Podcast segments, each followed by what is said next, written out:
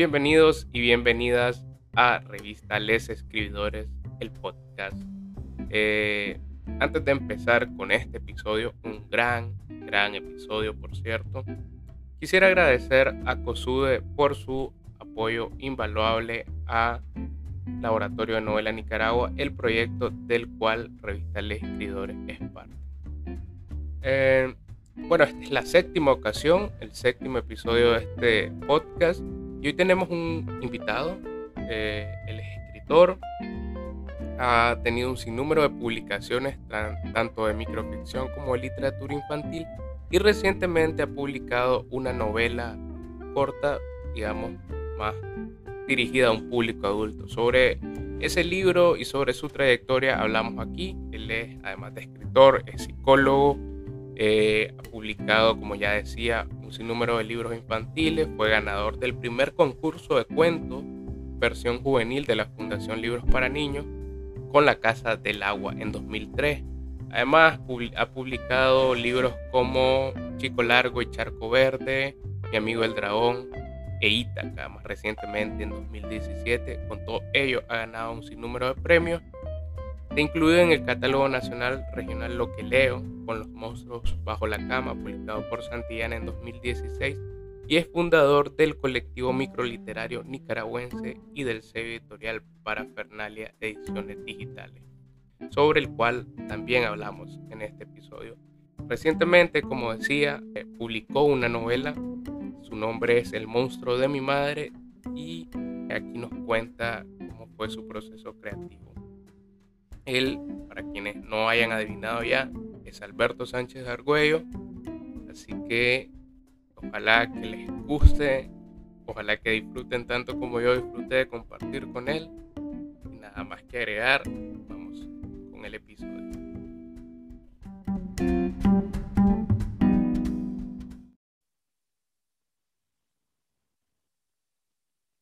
Bueno, creo que esto ya está grabando.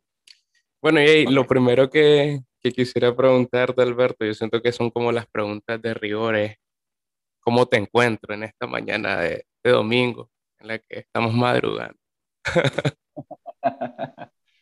Hombre, me encontrás pues contento, eh, agradecido, eh, la verdad, y ya se lo he dicho yo a algunos amigos, colegas, que en medio de tanta dificultad y, y desgracia y, y y dificultad ¿no? que ha tenido muchas familias y muchas personas en este 2020-2021, que 2021 se siente como una extensión del 2020.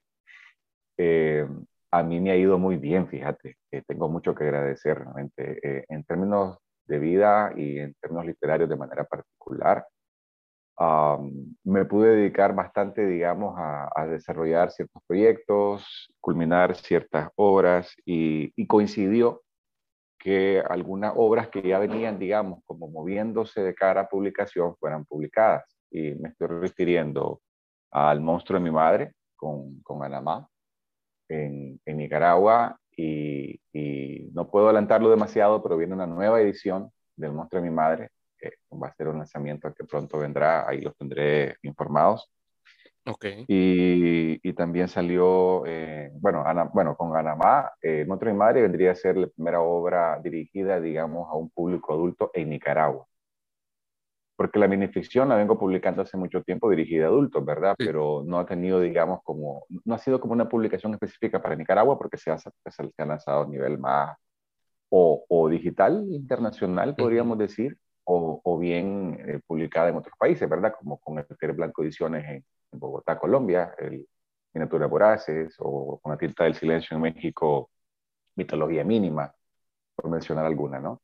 Y también se publicó en España en el 2020 eh, Paola y la Luna, que sería mi último o mi más reciente, mejor dicho, álbum ilustrado, dirigido para niños y niñas de 5 años en adelante y e ilustrado por Sonja Wimmer, un libro que quedó precioso, aunque lo diga yo, ¿verdad? Pero realmente el trabajo de Sonja es una belleza. He tenido muchísima suerte en mi vida con ilustradoras magníficas en, mi, en mis obras, en mis libros para niños, y un ilustrador en Venezuela de Chico Largo Charco Verde.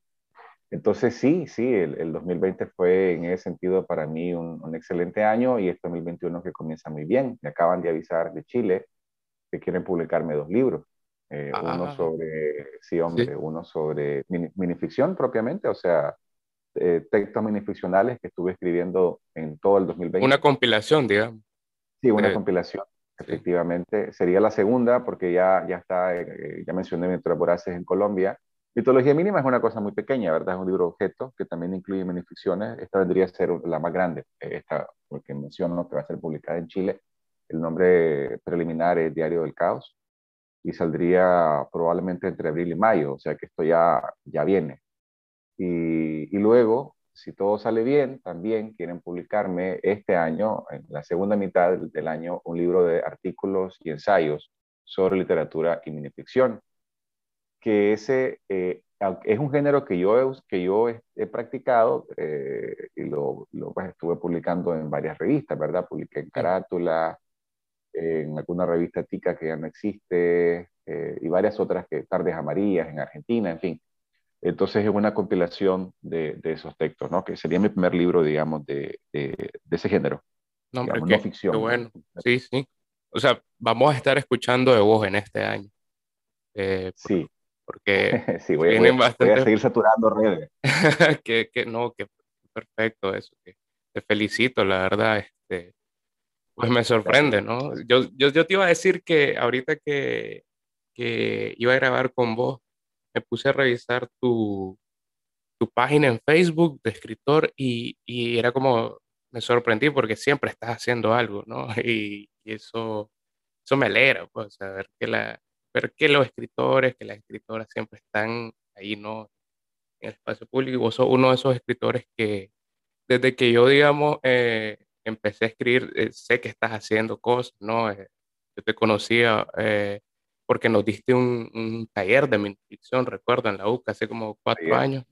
Sí, y... En el festival, en me marco el festival literario. Ajá, exacto, precisamente. Y desde entonces estás haciendo cosas, ¿no? Desde entonces. Yo te iba a preguntar ahorita que, que hablabas de, de, tu proceso como, bueno, no tu proceso, tu trayectoria como escritor de minificción. ¿Desde hace cuánto estás escribiendo minificción? Me, me, me surgió la duda ahorita. Mira, sí, bueno, eso, que eso comenzó como producto del ocio, directamente producto del ocio, un ocio puro, puro y duro. Em, en el año 2011, yo estaba trabajando como facilitador, no, facilitador no, bueno, era más como un gestor de un proyecto eh, que era de formación técnica con la cooperación de Luxemburgo. Y entonces me tocaba moverme montón, porque estábamos a cargo de lo que se llama las escuelas de hotelería. En, Managua está una en la zona de Manuel Olivares, ¿no? con el INATEC. Y luego habían otras que estaban ya creadas o se iban a crear en Estelí, en Corn Island, en León, en Matagalpa, y se me escapa, y, y Granada. Entonces, un trabajo muy hermoso, trabajando con un montón de gente, moviéndome en el país, o sea, cada semana estaba viajando a todos estos lugares casi. Ah, y también en, en, en Entonces imagínate, pues imagínate un trabajo en el que te estás moviendo constantemente, andas en, una, andas en camioneta, andas en carro, andas en panga, andas en, en, en, bueno, en panga porque me tocó también ir a, a, la zona devastada por los huracanes, ahora que me acuerdo que también se quería hacer algo por ahí. La zona de, bueno, en fin. La cosa es de que me, me empiezo a mover por todos estos lugares, en avión, también en avioneta, y ya había mucho tiempo libre, o sea, tiempo de, del movimiento, ¿no? Que voy haciendo de un lado a otro, y entonces nos habían dado, me acuerdo, unos BlackBerry, con unos teclados muy buenos para escribir. y entonces ahí voy yo, que nunca, había tenido entonces un, un, smartphone ni nada, ¿no? Y estar conectado todo el tiempo con la internet. Entonces yo empecé a experimentar, a crear textos directamente en Facebook, como estados. Mientras viajabas, ¿no? Ajá, exacto. Eh, y en ese entonces me acuerdo que Facebook tenía, creo que era un límite como de 400 palabras en los posts que podías colocar. Entonces lo vi como un reto. Dije, ok, voy a escribir textos de, de 400 palabras o menos, a ver qué pasa. Y entonces empecé a escribirlos. Y claro, también estaba la, la, parte simpática que la gente me daba feedback, ¿no? Me, daban un like o me ponían un comentario o de repente la gente continuaba lo que yo había escrito o, escribía en su propia versión, o hasta me ponían, te falta un acento, o había una coma, y yo, sí, perfecto, gracias, ahí disculpen, y yo así todo con pena, ¿no? Entonces, hombre, de ese experimento yo empecé a decir, ve, aquí hay algo, aquí hay algo interesante, me Pero, gusta. digamos, vos no habías escrito antes, no, eso fue como o sea, microficción. Sí, es, es, yo no sabía en ese momento que eso tenía un nombre así, ¿ya? O sea, yo, yo probablemente, seguramente estaba inspirado por lo que había leído con Augusto Monterroso en La Oveja Negra y demás fábulas, una edición bella que me había conseguido, compré con el dinero de mi padre, ¿verdad? No tenía yo en los 80 dinero propio, y, y me lo compré en Imelsa, que eran estas librerías del Estado y que tenían cosas hermosas, ¿no? Tenían libros cubanos, mexicanos, rusos. Entonces ahí me compré esta edición que era hecha acá por la editorial Nueva Nicaragua Mm, claro, Y me encantó, me encantó. O sea, lo, que Monterroso tenía eh, en ese libro era una belleza, ¿no? Estos textos cortitos que son como antifábulas, en realidad, con una, eh, además, bellamente ilustrado el libro. También me había leído de Sergio Ramírez eh, de, Tropeles y Tropelías, que también incluye varios textos muy breves. Y entonces todo eso a mí me había gustado mucho como lector, digamos, en los años 80, ¿no? En ese momento, entonces, en medio del ocio, que yo ya había practicado también, pero muy pocas veces, para escribir muy en breve, por ejemplo, yo qué sé, en el colegio, en secundaria, una vez me dijeron, hagas ejercicios de escritura hacia pasado, presente y futuro. Y yo me creé tres textos ficcionales, cortitos, pero eran unos fragmentos. Me acuerdo de uno que era como, se sube a su vehículo, activa el rotor magnético, el vehículo flota y sale hacia la noche de la ciudad, algo así. Y eso lo escribí cuando tenía yo, no sé, 14, 13 años, algo así en la clase de español. Eh, pero no es algo que yo estuviese cultivando, sino que fue hasta ese momento, en ese año, en ese trabajo de consultor, que empiezo yo a escribir, escribir, escribir. Empiezo a compilar también esos textos en mi blog, que entonces estaba muy activo, el Santuario de las Ideas, que aún está ahí, se convirtió ahora en una bitácora histórica, porque realmente ya, ya no, pues no, no publico en el blog desde el 2017, creo, 2016. O sea, si vos buscas este el Santuario de las Ideas, aparece, ¿no? Todavía. Ahí está. Esos textos de los que... Y ahí hay un montón. Hay un montón de cosas que luego se han convertido en álbumes ilustrados, se han convertido... En fin, eh, eh, ojo que eso, no soy el único. ¿ah? Hay toda una generación de bloggers eh, de mi edad, hace, en sus cuarentas, que antes de publicar sus primeros libros comenzaron en blogs, sobre todo en España. Es más, si uno busca ensayos sobre historia de la minificción contemporánea, creo que en algún lado habla de, de, una, de un periodo de los bloggers, o sea, como que la generación de Manuel Espada, por decir un nombre en español, eh, que si estás en la beneficio sabes quién es, eh, entonces viene de ahí, o sea, gente que publicó un montón en blogs y luego crearon una comunidad de lectores y eventualmente también salieron sus libros a flote. Y ya los blogs quedaron como bitácora. Entonces yo también soy parte de esa generación de alguna manera, coincide en los mismos años, el año que comencé ese blog fue en el 2007, me parece. ¿Viste? Entonces fueron como 10 años de estar publicando, casi 10 años por ahí, y eventualmente los libros empezaron a, surgir, pues a salir, ¿no? Entonces, retomando el, hilo, yo empiezo a colocar los textos de minificción en el blog y, y a compilarlos ahí, y luego ya en algún punto me di cuenta que sí existía un género que tenía muchos nombres, minificción, microrelato, microficción, minicuento, que existían teóricos del tema como Lauro Zavala, Violeta Rojo, que habían editoriales especializadas como Macedonia en Argentina, Central y Silencio en México, Cherezade en Chile, Metrópolis en Perú, que habían personas que eran como los que estaban moviendo más esto, como Ronnie Vázquez de Perú, Alberto Benza de Perú, eh, bueno, en México un montón de escritores, ¿verdad? Y escritores muy buenos, en España. Entonces empecé a crear una red, empecé a pedir amistad, empecé a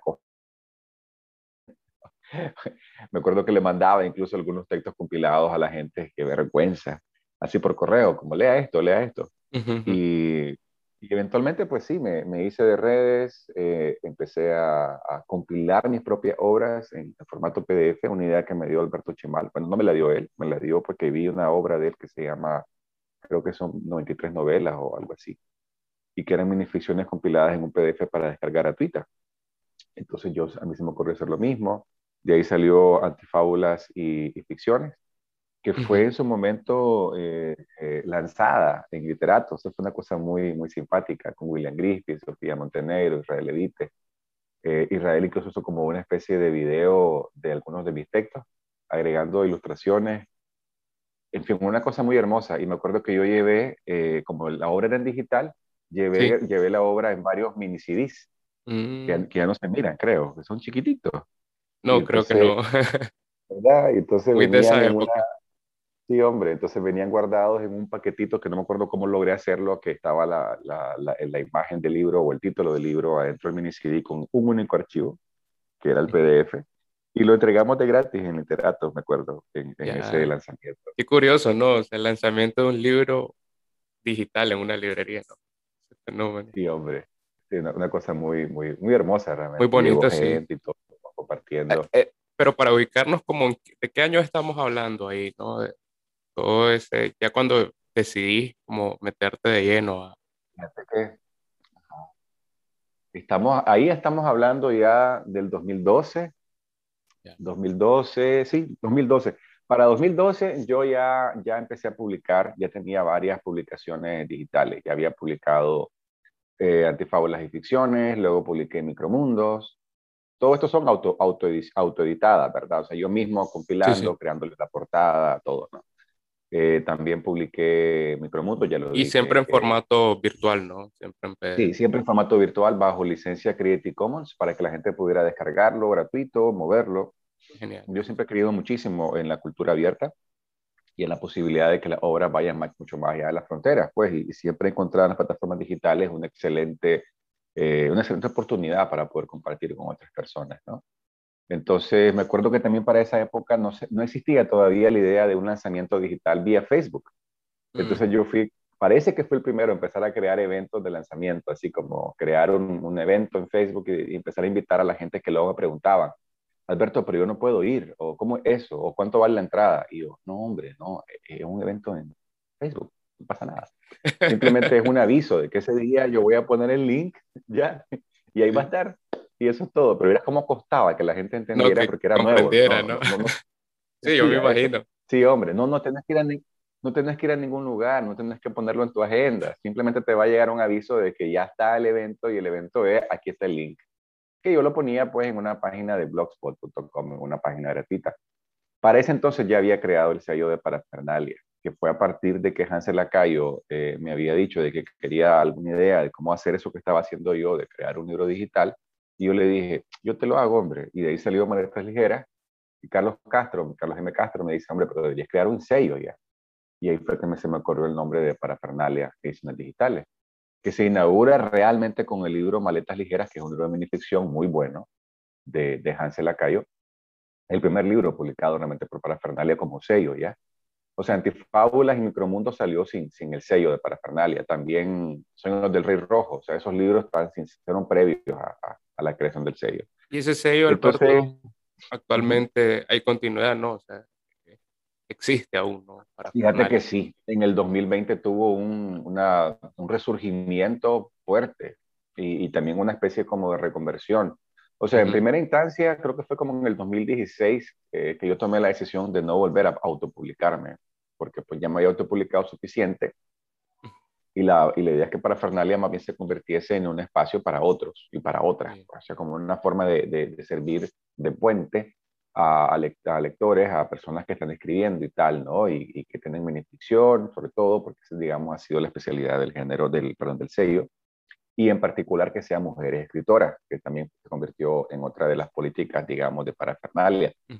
Entonces, el 2020 fue un año increíble, o sea, Parafernalia publicó, creo que fueron cinco libros ese año.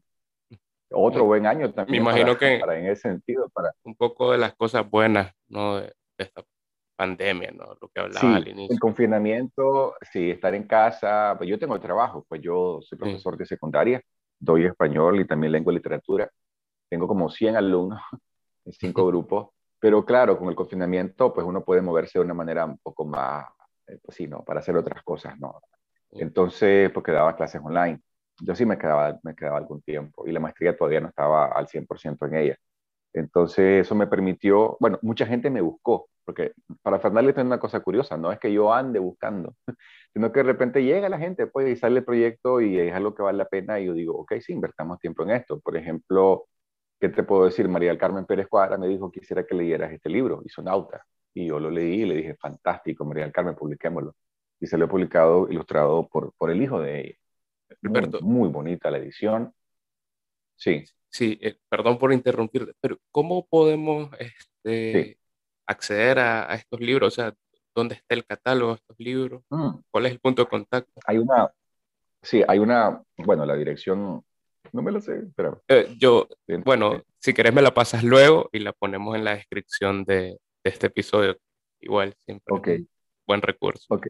Perfecto, sí, hombre, qué pena. Es que siempre me confundo no, entre la dirección de Blogspot, que es, que es que ya no es la dirección de Blogspot, eh, ahora es una dirección .org, que bueno, que esto fue gracias a un proyecto cultural con el CESEN, hay que decirlo, ¿ah?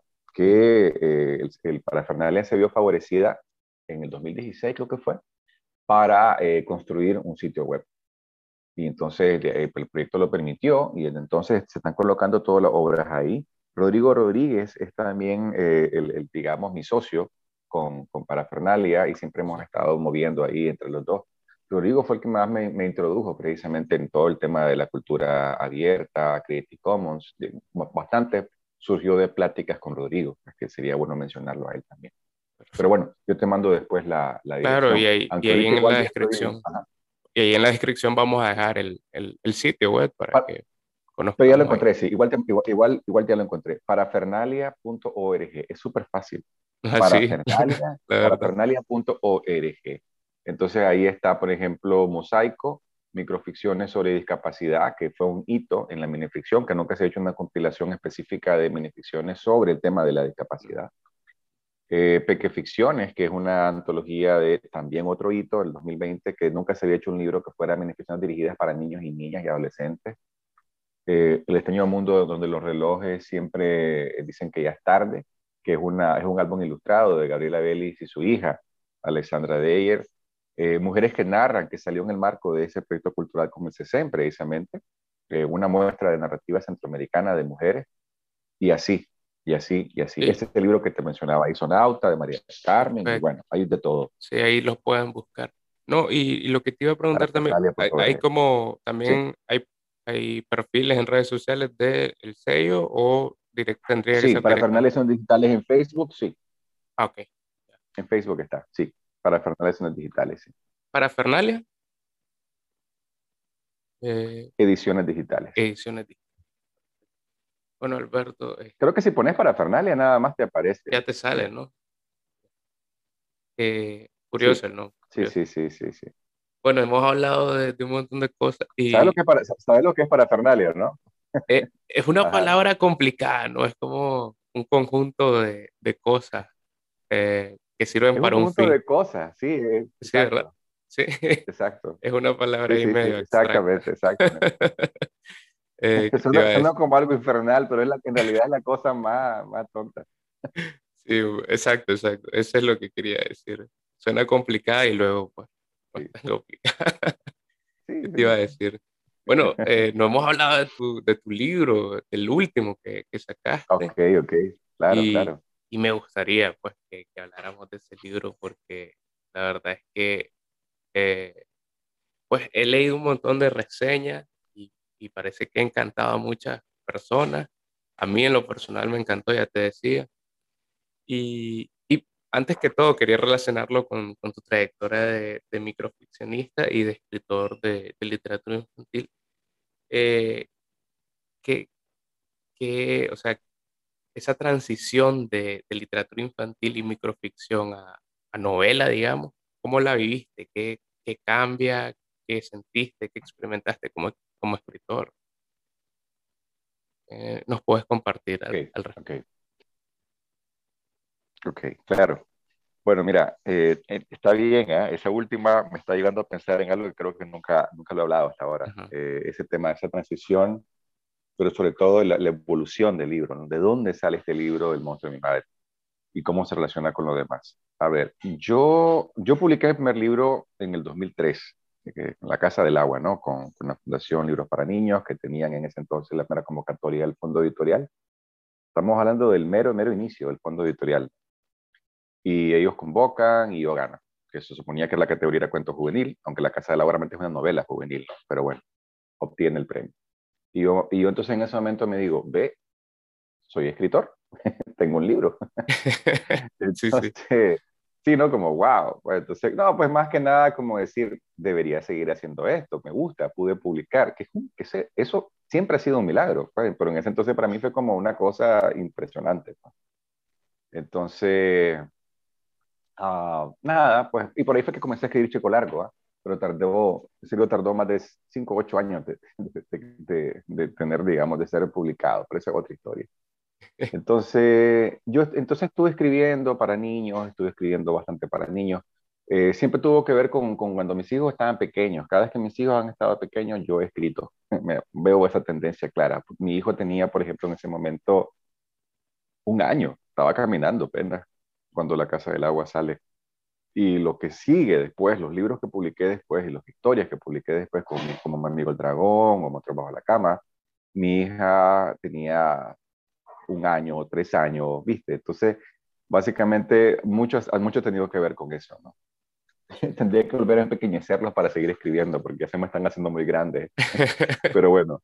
O bueno, ahora vas a empezar a escribir para adultos. Eh, ajá. Sí, sí, porque lo de tener más, más hijos, no, César, no, no, ya no. Entonces, pero, pero volviendo al punto de los adultos, volviendo al punto de los adultos, nada, que en algún punto yo estoy en un taller, fíjate que de las poquísimas veces que he estado, lo que es una pena, yo debería haber recibido mucha más formación, lo recomiendo mucho, ¿no? Tallerearse es muy importante.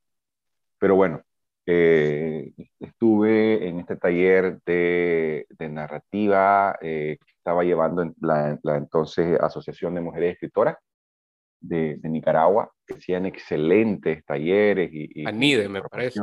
Anide, correcto, gracias. Efectivamente, estaba Anide, que antes ya había estado en una de, poesía con Cristian Santos, que me ayudó mucho para mi para después. Ojo, no tanto para poesía, soy un pésimo poeta. Como poeta me muero de hambre, de mis, poetas, mis poemas hay que quemarlos, hay que desaparecerlos del, de la tierra. Este, Dicen que quien se mete a escribir narrativa es porque no sabe escribir poesía. ¿Viste? ah, sí, ahí está, en, todo el corazón. Yo lo admito, lo acepto y lo reconozco. Yo soy parte de ese club también. Así. Ah, bueno, pues, hermano, hermano, aquí estamos. Aquí estamos lo que estamos haciendo, exactamente. Entonces, la poeta Cristian Santos, ese taller en el Banco Central, buenísima las actividades. Ahí conocemos en el membreño, ojo, en esos talleres. Eso fue otra cosa buena de estar en esas actividades. Pero bueno, en, este otro, en esta otra actividad que te decía de Anide, y estoy buscando, ah, Isolda, doña Isolda, ah, ahí está. Isolda Rodríguez Rosales, ah, qué bien, ya me acordé. Ella estaba llevando, facilitando ese taller. Bueno, las dos Isoldas estaban llevándolo. Y entonces, eh, digamos que un taller es esta semana, ¿no? Este sábado. La semana que siguió, mi mamá cae en, un precoma eh, debido a un cáncer de páncreas que se lo acaban de detectar a la gente que sabe lo que es el cáncer de páncreas sabe que es hiperagresivo, ¿no? Y para cuando ya se lo detectaron, ya no había nada que hacer. Ya estaba en metástasis. Mi mamá cayó en precoma que, que al día siguiente que se tuvo el diagnóstico, básicamente. Y entonces yo estoy en medio de ese taller y tal, y, la cosa es que cuando yo regreso, que para ese entonces ya está, está en precoma, y cuando se acaba el taller mi mamá ya murió yo empiezo a escribir y escribir y escribir un montón de historias eh, vinculadas con la muerte. Eh, y ya no paré. Es decir, a ver, yo identifico claramente el inicio de mi escritura ya, digamos, de una manera frecuente, así como estable, podríamos decir profesional, a partir de la muerte de mi mamá, a partir de ese momento. Y claro, produjo un montón de cosas que no tenían, que no hablaban directamente de ella, ¿ya? O sea, eh, mi proceso de duelo tuvo que ver muchísimo con la escritura. Hablo por eso del taller de, de la profesora Isolda Rodríguez Rosales, porque efectivamente me dio como la pauta para poder canalizar, porque el, taller pedía textos, ¿ya? Entonces, fue como una... como catarsis, ¿no? Sí, hombre, sí, como una catarsis hasta cierto punto. Pero eso, se dio esa coincidencia. No sé si yo no hubiese estado en ese taller, tal vez no me habría puesto a escribir, me explico. Entonces, eh, los, dos eventos al, al, superponerse, pues generan esa, eso que se convirtió en mí en, en algo que, que, explotó, digamos, ¿no? la, escritura. Ahí en, bueno, ahí en tu novela este, ubicas ese momento en 2013, me parece, sí. ¿no? ¿Me equivoco? Sí, exacto. Y, y, menciono algunas de las historias que escribí también un poco para hacer una idea, ¿no? De, de, de cómo fui procesando la idea de la muerte Y entonces, claro, uh, yo escribo un montón de cuentos y, y, ya, ¿no? Y paro. Pero en algún momento eh, estaba la, la, necesidad seguía ahí de escribir algo más y, y, ya no era la ya no era escribir una ficción, era escribir algo más, más real, como un registro, un testimonio, algo biográfico. Entonces surge esta convocatoria del Banco Central, ¿no? que es anual, que van cambiando el género y convocaron para novela corta o para novela.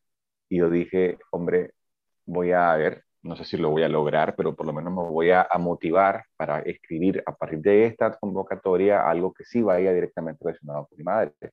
Y ahí es que comienza el libro ya como tal, que las primeras páginas son las que quité, que salen mencionadas al final, ¿no? Sí, sí. Entonces empiezo a escribir y empiezo a escribir y me acuerdo que, no sé, creo que había logrado hacer 20 páginas o algo así cuando paré porque no pude. O sea, no pude no por, por, temas de fecha de convocatoria ni nada, sino porque no pude porque no me daba la vida. O sea, no, no sé, ni, ni, ni emociones ajá, al respecto de lo que estaba escribiendo no me dejaron avanzar. Era muy duro, fue muy difícil. Yo sentí, escribir era como irme eh, hiriendo, por así decirlo, ¿no? Como sentir algo algo muy, muy fuerte. Creo que Roberto Carlos Pérez a veces ha mencionado algo similar con su libro de cuentos también, de, eh, no me acuerdo cómo se llama ahorita, al mediodía creo que es, y de introducirse en un personaje y sentir su dolor. Ajá, eh, Roberto lo, lo, ha explicado muy bien. Yo, pues obviamente, al hacer referencia a mi madre, pues era pues, muy intenso, ¿no? Entonces no seguí, quedó ahí y estuve regresando el libro con mucha dificultad. Desde ese momento, cinco años adelante, ¿no? Seguí avanzando eh, en, en, esa lectura, perdón, en esa escritura y, difícil, muy difícil. La otra cosa también es que sentía que cada, cada vez que pasaba más tiempo me era un poco más fácil, tal vez por el proceso de duelo, ¿no? Uh -huh. Un poco, el tiempo sana, dicen. Pero también, y esto creo que todavía es más importante, eh, estaba mejorando mi escritura es decir, yo mismo estaba logrando avanzar más en, en, en, que mi forma de escribir realmente fuese capaz de darle vida al cuento, a, a, a la novela. Perdón. Ahora, la otra cosa es que también escribir una ficción me ayudó mucho y a la vez me perjudicó mucho para escribirlo. A ver, uh -huh. me explico. Me ayudó mucho en el sentido que escribí una ficción durante años. En mi caso llevo una década eh, en el ejercicio no voy a decir que todo lo que he hecho es bueno, no, para nada. Pero el estar en ese ejercicio te ayuda un montón a, a depurarte. O sea, a, a, que lo que escribí sea conciso, ojalá bien, bien logrado, pero también es bien denso. Entonces, cuando estoy escribiendo esta, esta novela, este texto sobre el monstruo de mi madre, es como, como que ya mi mano ya no quiere escribir nada que sobre. No sé si me explico. Yo, eh, yo creo que eh, yo leí unas, unas reseñas ahí sobre, precisamente sobre esta novela, que explicaban un poco, creo, lo que estabas diciendo y lo llamaban, eh, bueno, la, la, reseñista, porque era, era una mujer, no se me escapa el nombre, eh, pero ella decía como tu novela eh, tiene eso que, Hemingway llamaba, o que, o que la gente llama el efecto Hemingway, ¿no? Es transmitir Correcto. emociones, no solo sobre lo que contás, sino sobre lo que no contás. Un poco como eso que estabas diciendo vos. Y me, me llamó la atención, pues ahí, por ahí también lo conecto. ¿no? Lo que estás muy, diciendo. Muy seguramente, muy seguramente, o sea, sé que viene de ahí porque ese ha sido mi ejercicio, ¿no? Eh, como decimos, el efecto del iceberg, pero Exacto, sobre todo eso de cómo con, con, uh -huh, cómo con poco cómo con poco lograr transmitir realmente eh, eh, mucho, ¿no? Al fin y al cabo. Y entonces, pero te decía que puede ser un problema porque, a ver, la, la, novel, la, no, la novela corta o, o, la novela, de alguna manera, eh, eh, no sé si es que te exigen, pero por, por, las dimensiones, te pide de forma natural que te extendas, que metas subtramas, que metas diálogos, que... Me explico, o sea, como que es como un suflé, ¿no? Aquello se infla y va agarrando diferentes cosas y elementos y es muy natural que sea así. Sí. O sea, se ramifica, pero, digamos. Exacto, pero, pero vengo yo con mano de minificcionista a escribir esto y era como, o sea, una línea o una frase o un párrafo quedaba como muy denso y no, no, no, no me permitía a mí mismo eh, divagar, tal vez ese sea el término. Pues. ¿Ya? Entonces, eh, eso es arrecho, hombre. O sea, no, no poder divagar en una novela, una novela es arrecho. Entonces, claro, el avance era, era sufrido, era como hasta aquí, no, no más, no, no. Y un poco como que eso lo notas, ¿no? O sea, el libro eh, en, tal vez es muy intenso, pero no extenso, ¿no? Son 80 páginas. De ahí que leas novela o novela corta. Y, y también te hace pensar, ¿no? Te tardaste o, te dilataste cinco años en escribir 80 páginas. Eso te pone a pensar en, en, el esfuerzo, ¿no? Que cada página este, requirió por parte de vos. Y, y, luego, sí, efectivamente, bueno, y luego están los juegos de voces. Eh, bueno, discúlpame, algo que quiero aclarar. El libro de Roberto Carlos se llama eh, Alrededor de la Medianoche y otros relatos de vértigo en la historia. No quería dejar de no decirlo bien. Que ahí Carlos, Roberto Carlos menciona eso de entrar en la piel de un personaje y sufrir. Ok, sí, efectivamente es, es complicado es complicado por decirlo menos. Eh, la mano beneficionista ayuda para que el texto que, sale sea un texto, digo yo, ojalá bien trabajado, conciso, que vaya realmente a decir lo que se quiere decir, pero no te permite divagar, no te permite soplar como pan el libro. Y entonces sí, efectivamente el avance fue así, ¿no? Como, como, como pantanoso, diría yo, y muy denso. Luego estaba el juego de, de, de, la historia, otras cosas que también fueron como bastante complicadas. Por ejemplo, no hay diálogos. No hay ni un diálogo. No hay ni un pinche diálogo. eso no me ayuda. Los diálogos te ayudan también. Sí, para alargar páginas, ¿no? Sí, hombre. O, también para entretener. Que Fíjate que ahora que, lo decís, me sorprende porque eh, me decís, ahorita dijiste, no hay ni un diálogo y me puse a recordar y, y, efectivamente no hay ningún diálogo. Pero cuando vos lees, o sea, mi experiencia como lector fue que yo leí esta novela y no sé, no, no echen falta los diálogos. Tal vez vos como escritor sí, pero eh, yo creo que como lector ya no, porque sí logra esa fluidez que, que busque el diálogo, por ejemplo. Lo que sí hay son monólogos. Exacto, exactamente. Y Nadine Lacayo diría, muy seguramente, aquí me estoy apropiando de la reseña de Nadine, ¿verdad? Su generosísima reseña publicada en New, eh, que sí hay, pero se da de una manera dialéctica, ¿no? Porque tenés estos dos, estas dos voces, estos dos personajes que van moviéndose en paralelo, pero que a la vez entrelazan y complementan historias. Y entonces son esas perspectivas las que están dialogando y es el lector el que es capaz de escuchar eso, porque, por, la, por, por la trenza que hice, ¿no? Sí. Que, que te digo algo, la trenza, y vamos a, a, decir lo que es la trenza, porque si no nos van a escuchar y van a decir, ¿está hablando de quesillos o qué onda? este, Ajá. ¿Qué es la trenza? A ver, es la trenza. Entonces, el libro tiene dos personajes, ¿no? Entonces, la madre y el hijo. Entonces, claro, en, en la versión original, la, la, los monólogos de la madre, divididos en capítulos, en cortes, ¿no? Eh, que tienen que ver con cada vez que recobra la conciencia, ¿no? Eh, entonces, el, estaban de forma lineal. O sea, capítulo 1, la madre, capítulo 2, la madre, capítulo 3, la madre, ¿viste? Y hasta la segunda parte entraba el hijo.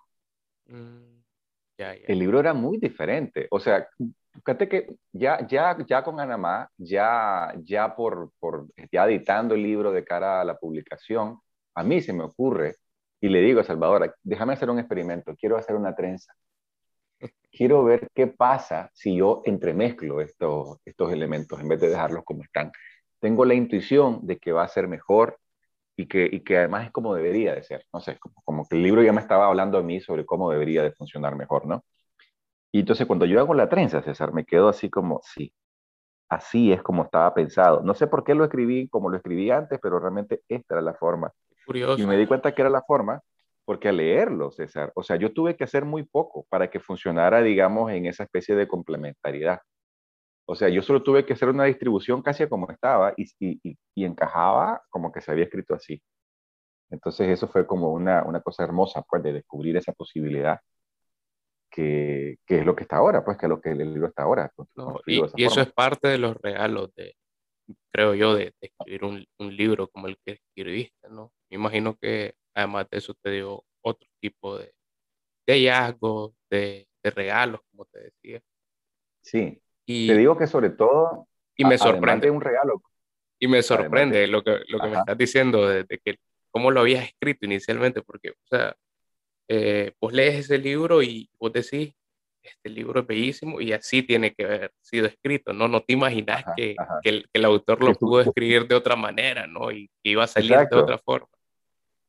Sí, muy... Exacto. Y así iba a salir, así iba, así iba a ser. Qué bueno que no salió así.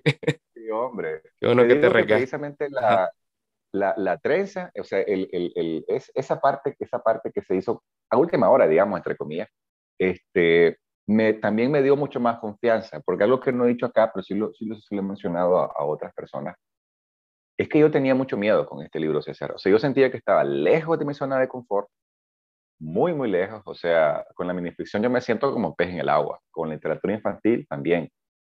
Pero esto, eh, y sobre todo por el tema, por la parte del testimonio biográfico, que aunque es posmemoria y aunque hay, hay algo de autoficción también, eh, eh, en gran parte es real, ¿no? En gran parte sí está situado en, base a memoria. Eh, a, mí me, a mí me daba la gran, yo tenía la gran duda de, ¿será que esto realmente será interesante? ¿Será que esto realmente es material para lectores y lectoras? ¿Será que vale la pena publicar este libro? ¿Me explico? Entonces, y, tenía dudas serias sobre el estilo, la calidad literaria, pero sobre todo el tema del interés. ¿ya? Cuando yo hago la trenza, yo digo, ve, yo creo que sí, pues por lo menos este, este juego aquí de voces entrelazadas de esta manera puede permitir que el libro se sienta como un poco más fluido, porque yo tenía el miedo de que el libro fuera como muy pesado, vos sabes, como que la gente empieza a leer aquel monólogo y es como, oh, sigue este personaje hablando, oh, no hay ningún diálogo, ¿cuándo acaba esto? Ahí con, ah. ahí con la trenza ya te terminaste de convencer de que iba a funcionar el libro. Exacto, ahí dije, ok, está bien, son dos monólogos, están entrelazados, no hay diálogo, pero al estar, al estar, al estar trenzado de esta forma, se mueve. Hay un movimiento ahí que puede ser de que haga que el libro sea interesante. Mira, Alberto. Mira, Alberto. Y bueno, retomando un poco muchas de las cosas que dijiste ahorita, eh, hablaste de la reseña que te hizo la escritora eh, Nadine Lacayo. Y ella mencionaba ahí, bueno, también hablaste del, el tema, de lo difícil que fue para vos tocar este tema por el género que estabas empezando a, escribir y por eh, la, cuestión temática de este libro. Y entonces en esta reseña Nadine decía eh, que vos asocias en el título, decía que era algo como de sacrilegio, un sacrílego, asociar en el título eh, la figura de la madre con lo monstruoso, ¿no? Y que eso le llamó la atención. Entonces, un poco como me llama la atención, eh, es tabú todavía hablar de la madre en, términos quizás no tan cariñosos, ¿no? Y, para vos, ¿qué, qué, sentiste eh, al explorar la figura de tu madre, de la forma en que lo hiciste en, esta, en esta novela, ¿no? ¿Qué, qué significó para vos?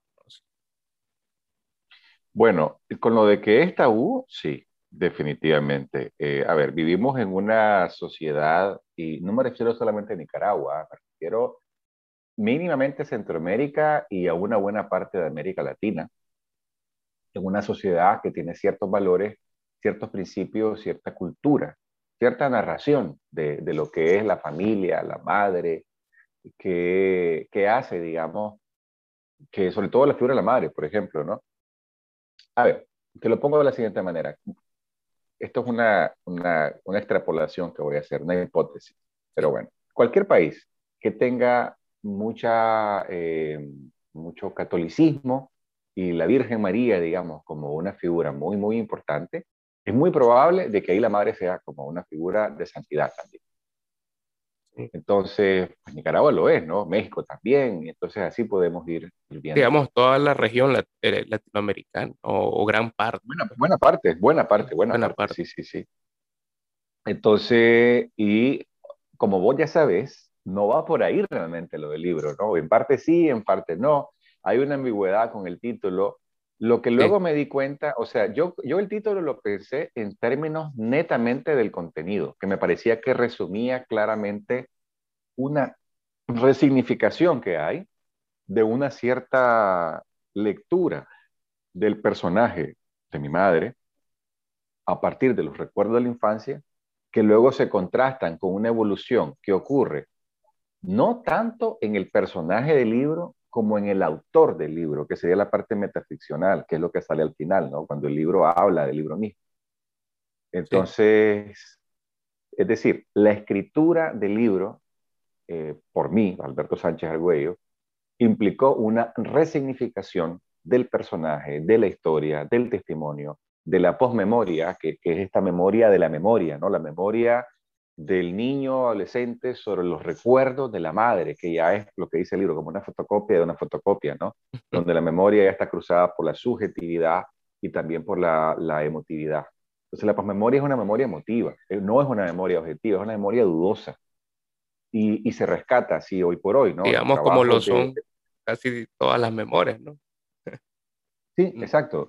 Y esta es la postura efectivamente de, la posmemoria, que se trabaja mucho con el tema de los desaparecidos, con el tema de la dictadura militares, por ejemplo, en Chile o Argentina.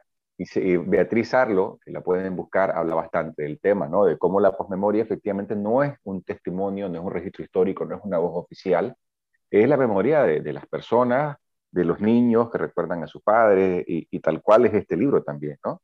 Entonces, eh, el libro al, al registrar esto, pues de alguna manera rescata la memoria de ese niño y ese adolescente, pero también el adulto, que soy yo, escribiendo el libro, al final se da cuenta y, hace como una reescritura de ese personaje y de la propia vida. ¿no?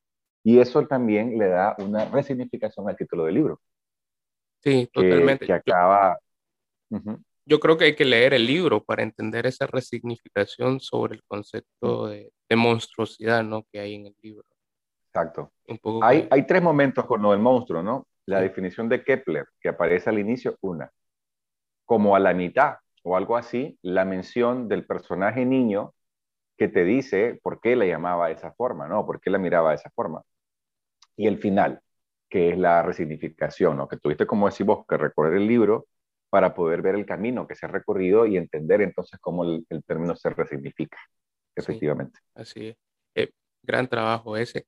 Eh, con el tema de la memoria, qué bueno que tocaste ese tema, un tema que creo que está en boga, ¿no?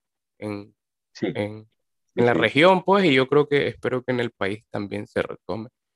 Eh, con el tema de la memoria, a mí me llamó la atención sobre todo, bueno, muchas cosas, pero quizá lo que más eh, recuerdo en este momento es el tema de la memoria de la ciudad eh, de la antigua ciudad de Managua, ¿no? que desaparece eh, en el terremoto. Sí. Exacto. Eh, ¿Cómo hiciste para traer esa memoria? Que en el libro la traemos a través de los recuerdos de la madre, ¿no? Cuando hay una parte en que la sacan en, un carro, ella va a pasear en un carro y va por la avenida Roosevelt, ¿no? Y, y contás unos detalles ahí que te ubican, pues, en esa, en esa Managua antigua. ¿Vos conociste esa Managua? ¿O cómo hiciste? No, no soy tan viejo, hombre. yo, soy, yo soy modelo, modelo 76. Entonces, ah, ya. Eh, bueno, a ver, ya, te cuento, ya te cuento. Aquí añadiéndote eh, años. A ver. a ver, básicamente ahí tenemos lo siguiente, ¿no? Eh, vamos a ver. En principio, las pláticas de mis padres, que eso no lo rescato yo ahí, pero digamos que el sentimiento sí está, ¿no? O sea, mi padre sobre todo habla muchísimo de la vieja Managua. Entonces él sí, ¿no? Él es nacido eh, en el 45.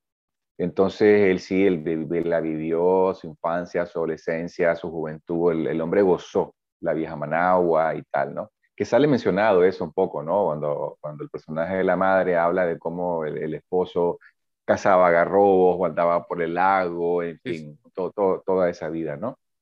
Y, este, mi madre, el, bueno, y el personaje de mi madre, y mi madre, pues, en la vida real, me hablaba del terremoto. O sea, ella no, me, ella no me hablaba de la vieja Manago, me hablaba siempre del terremoto. Ella quedó siempre con mucho miedo. Cuando temblaba salía corriendo de la casa, mi papá no.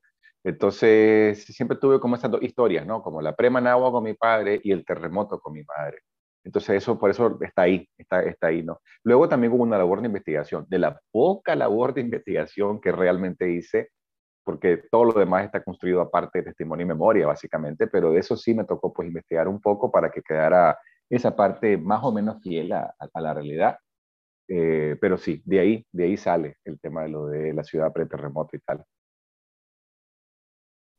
Sí, perfecto. La verdad es que eh, un detalle bastante llamativo es entre muchos del libro, porque te digo, Alberto, fue un, fue un libro que como lector representa eh, una experiencia bastante placentera y yo voy a aprovechar este espacio para recomendarlo totalmente.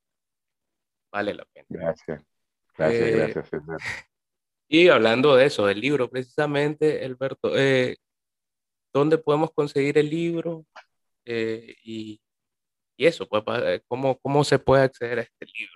Claro, claro. A ver, el libro se puede conseguir en los siguientes lugares o de las siguientes maneras, ¿no? Bueno, en principio está en Hispamer Central, que tiene delivery, así que igual si, si quieren llegar, si quieren, pueden llegar a Hispamer Central, ahí está. Eh, Hispamer Central me refiero a la que queda por la Universidad Centroamericana, ¿no? El edificio grande.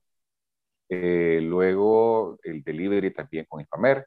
También Literato, eh, Literato ubicado en Metrocentro o Literato Delivery, lo mismo también para entrega. Eh, también lo tiene Anamá, propiamente, ¿verdad? Que está ubicada en El Dorado, a, un costado del parque de El Dorado.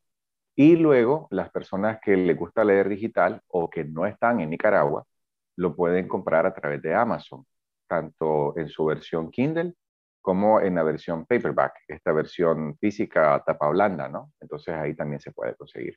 Y pronto va a haber otra manera y otra, otra edición, otro formato, que todavía Claro. no lo puedo decir. Era lo que nos mencionabas al inicio.